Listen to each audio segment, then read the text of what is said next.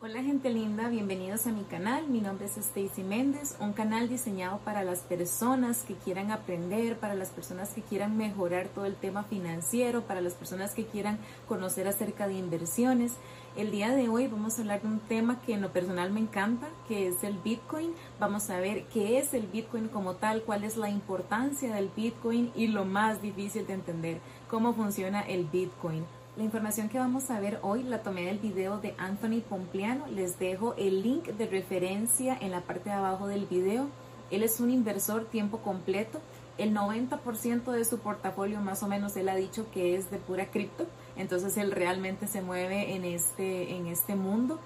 Y escogí este video porque es un video en el que una persona como yo que se dedica a las finanzas y no tanto a la parte de la tecnología, este, realmente entendí lo que era el Bitcoin porque se explicó en buenos, en sencillos términos, en entendibles términos para uno. Y bueno, pregunta uno, ¿qué es el Bitcoin? El Bitcoin en palabras sencillas es dinero digital. Primero, para entender qué es el Bitcoin hay que entender el dinero. El dinero tiene dos propiedades principales. Una es una reserva de valor y dos es un medio de intercambio. Desde la antigua Roma el dinero ha tenido esas dos propiedades. El tema es que el dinero ha venido evolucionando. Inicialmente se hablaban de intercambios de metales preciosos, de intercambio de oro. si nos vamos a épocas antiguas, los indígenas ni siquiera utilizaban este tipo, este tipo de intercambio como el oro, sino que simplemente cambiaban semillas de aguacate o, o similares. El dinero ha ido evolucionando y si ustedes ven, todo este intercambio simplemente está basado en un sistema de creencias. Yo creo que el dinero que usted me está dando tiene valor y por eso yo lo recibo. Usted cree que el dinero que yo le estoy dando tiene valor y por eso se recibe el dinero. Entonces es un sistema de creencias donde nosotros le damos el valor a ese dinero. En resumen, el dólar que se está cambiando por algún producto o por algún servicio tiene valor porque las dos partes creemos que tiene valor. Entonces eso es el Bitcoin, es simplemente dinero digital. Si pensamos antes de que estuviera el Internet, por ejemplo, los servicios se daban en persona, si usted quería ir a comprar ropa tenía que ir a una tienda físicamente, si usted quería ir a comprar productos de una farmacia tenía que ir personalmente a la farmacia. ¿Qué hizo la internet? Que muchas personas ahora tienen sus tiendas online, que muchas personas ahora tienen las farmacias online. Entonces todos estos servicios de una u otra forma se digitalizaron. Eso fue lo que hizo el Bitcoin. De una u otra forma digitalizó el dinero. Entonces, en esencia, el Bitcoin es dinero digital. ¿Cómo funciona el Bitcoin? El Bitcoin tiene un libro de contabilidad público y transparente. Para poder explicar cómo funciona ese libro de contabilidad, Anthony Pompliano utiliza em, como ejemplo el juego de Monopolio. En el juego de Monopolio estamos las cuatro personas que están jugando, sentadas jugando, valga la redundancia. Entonces cada quien tiene su dinero y cada quien sabe cómo funciona el juego. Si yo paso por una casilla y tengo que dar dinero, simplemente se lo doy a quien me toque. Si paso por otra casilla y quiero comprar propiedades, simplemente se las compro. Entonces hay un intercambio de dinero entre las personas. No hay ningún banco, no se necesita la necesidad de un tercero. ¿Por qué? Porque los cuatro que estamos jugando en el monopolio estamos viendo qué está sucediendo. Así es como funciona el libro de contabilidad público transparente de Bitcoin. Cualquier persona puede ver cualquier transacción que se haya realizado por medio de la red de Bitcoin. Ahora, en el mundo real, en el mundo fiat que hemos heredado, que el mundo fiat ya habíamos visto en el video anterior, que es el mundo de los dólares, em, lo que sucede es que si yo quiero hacer una transferencia y le quiero transferir dinero a Ana, tengo, lo tengo que hacer a través de un tercero, algún tercero que esté centralizado. Entonces, yo le doy mi dinero a ese tercero, que es el banco, y yo tengo que esperar que el banco haga exactamente lo que yo le estoy pidiendo que haga para que le llegue el dinero a Ana. Así es como funciona el sistema Fiat que comúnmente conocemos nosotros. Ahora, lo que sucede es que con estos terceros con los que nosotros tenemos que trabajar comúnmente no siempre hacen lo que nosotros queremos. Puede que el banco no quiera recibir la transacción por algún motivo o que digan que usted no tiene el perfil o que pongan en duda lo que usted tiene en su cuenta. Y le ha pasado a muchas personas. Entonces hay que de una u otra forma confiar en ese tercero. Y esa es una de las maravillas del Bitcoin, que es un sistema descentralizado. Yo para transferirle a usted no necesito de la autorización de ningún tercero. Yo lo puedo hacer sin ningún problema. Todas las transacciones están en un libro público transparente que cualquier persona pueda ver. Es un sistema totalmente descentralizado. Descentralizado, en otras palabras, simplemente significa que nadie tiene el control.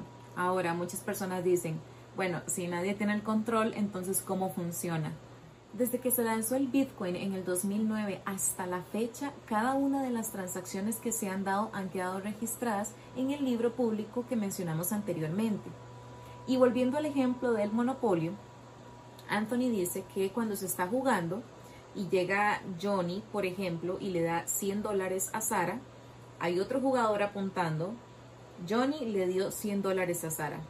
Sara llega y le da 200 dólares a Roberto, Sara le dio 200 dólares a Roberto y así sucesivamente, incluso cuando las transacciones se dan desde el banco, ¿verdad? El banco del monopolio que cualquier jugador puede llegar y poner dinero y recibir dinero de él. Pasan 10 minutos de juego, entonces tenemos todas las transacciones escritas, llegamos, arrancamos el pedacito de papel y lo ponemos a un lado. Seguimos jugando. En los próximos 10 minutos seguimos con la misma metodología Juan le dio a Pedro 50 dólares, María le dio a Juan 100 dólares y así sucesivamente. pasaron 10 minutos, se arranca el papel y se vuelve a poner junto. Y así para todos los 10 minutos de todo el juego. Lo que sucede es que después de un tiempo vamos a tener una pila de notitas, vamos a tener una pila de transacciones registradas.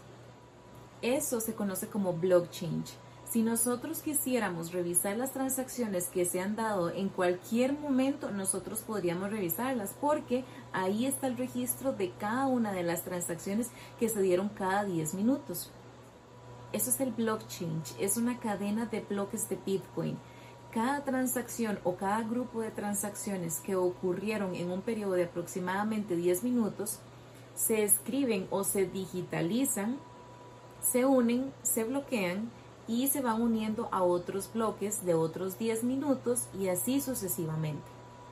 Esto lo único que quiere decir es que cualquiera de nosotros puede ver cualquier transacción que se haya dado desde el 2009 hasta la fecha.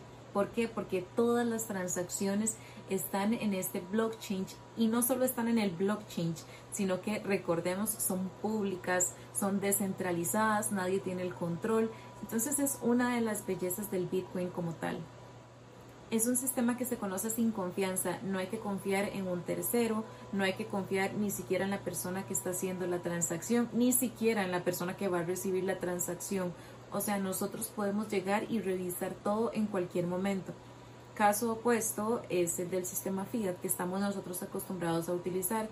Yo tengo que darle el dinero al banco, yo tengo que confiar que el banco va a enviar ese dinero, tengo que confiar que el banco receptor va a recibir el dinero tengo que confiar que ese banco receptor se lo va a dar a la persona que yo quiero. Esa es una de las tantas maravillas que tantos expositores de Bitcoin mencionan y que además defienden.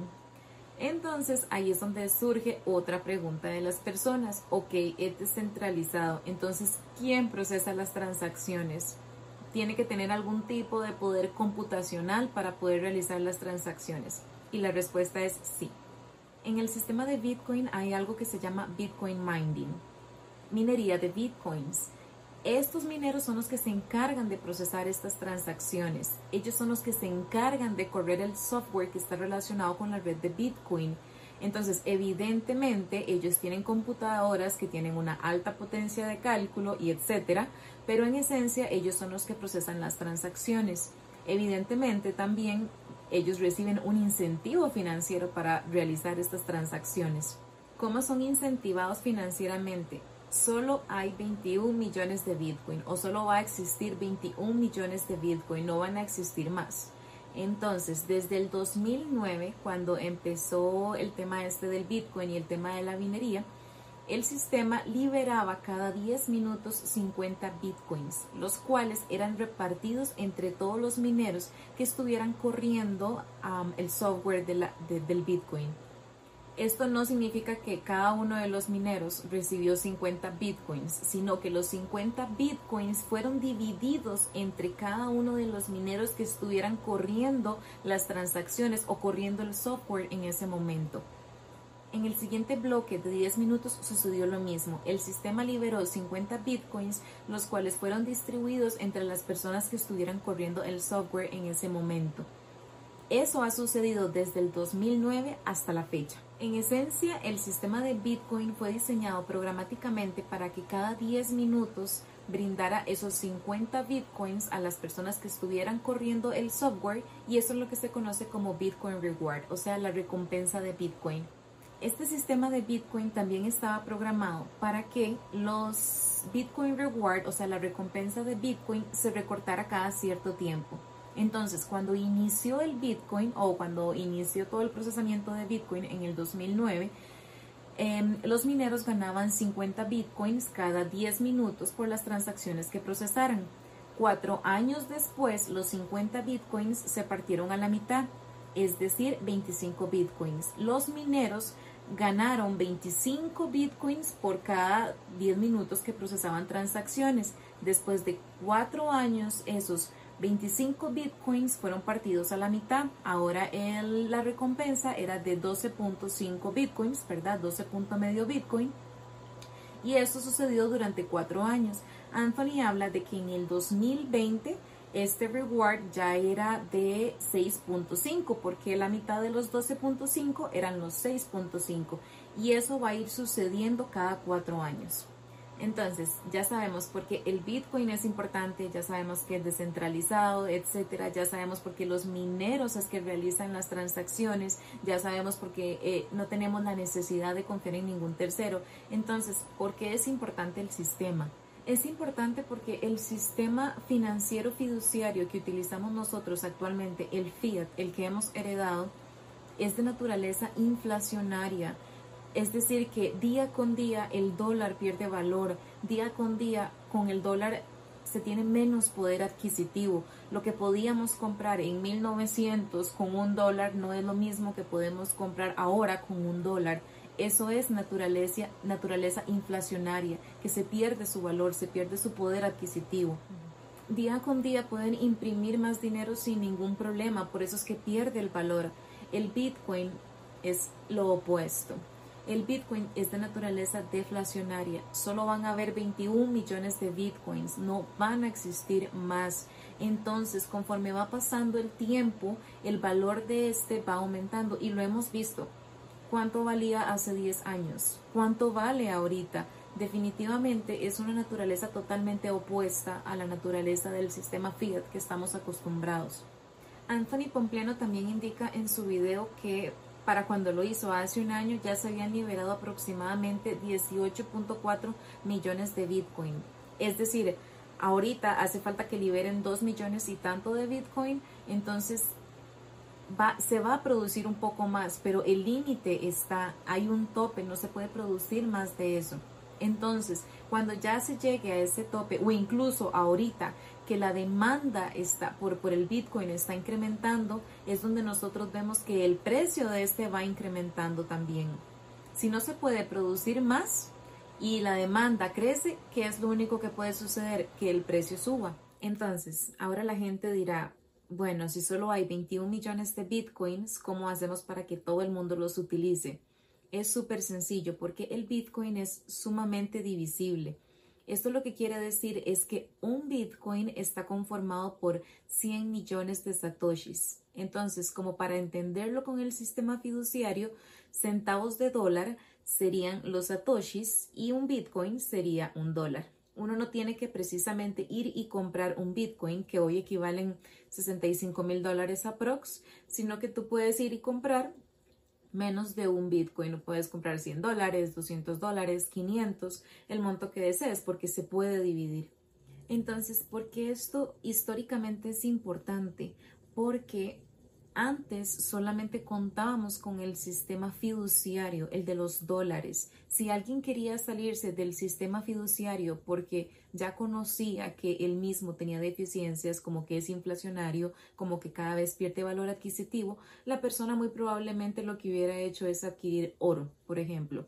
Pero el oro tiene muchísimos problemas en el aspecto de que es difícil de, transaccionar, es difícil de mover. Usted no, si usted no quiere dar una barra de oro completa, la tiene que dividir. Entonces es, es muy complejo utilizar el oro. Ahora el Bitcoin ofrece una alternativa para poder utilizar em, un sistema que no es el fiduciario regular, sino utilizar un sistema digitalizado, descentralizado y al que todos tenemos acceso. Todo esto que hemos dicho anteriormente lo conocen los millonarios. Una persona rica, por ejemplo, no va a tener dinero ocioso, no va a tener dinero guardado, no va a ahorrar. Ellos saben que el dinero pierde valor en el tiempo, ellos saben que el dinero pierde su poder adquisitivo. Ahí es donde ellos se encargan de conseguir otro tipo de activos que no vayan a perder el valor en el tiempo, como bienes raíces, como el oro, etcétera. Entonces, ¿por qué es importante el Bitcoin en todo esto? Es simplemente una opción que tenemos nosotros para poder invertir o para poder involucrarnos en un sistema que no sea inflacionario, sino que poder estar, que podamos estar involucrados con algún tipo de activo que de una u otra forma nos esté protegiendo de esa inflación diaria que, que estamos percibiendo en los diferentes países. El Bitcoin nos ayuda no solo a ahorrar, porque no es ahorrar, es tener un Bitcoin que mañana va a valer más. Eso es un activo de inversión, algo que, algo que nos vaya a dar un valor en el futuro. Y una vez más, yo no doy asesorías financieras, esto no es una asesoría financiera, simplemente les estoy diciendo cómo funciona el Bitcoin, cuál es la importancia del Bitcoin y por qué la belleza del mismo en este mundo, porque es un, sistema descentralizado, porque es un sistema que simplemente va a tener 21 millones de bitcoins, no va a haber más, no es que cualquier persona los pueda crear de la nada, porque es un sistema que de una u otra forma nos ofrece que el dinero que nosotros tenemos digital no va a perder valor. Entonces, cada quien tiene que hacer su estudio, cada quien tiene que hacer su investigación para ver si le conviene o no. Nunca hay que meternos en inversiones que nosotros no, no conozcamos. Entonces es simplemente una luz de cómo funciona y, y, de la, y de la belleza y la importancia que para mí en lo personal, y no solo para mí, para muchas personas tiene el Bitcoin. Eso sería todo por hoy. Espero que les haya gustado el videito. Nos vemos.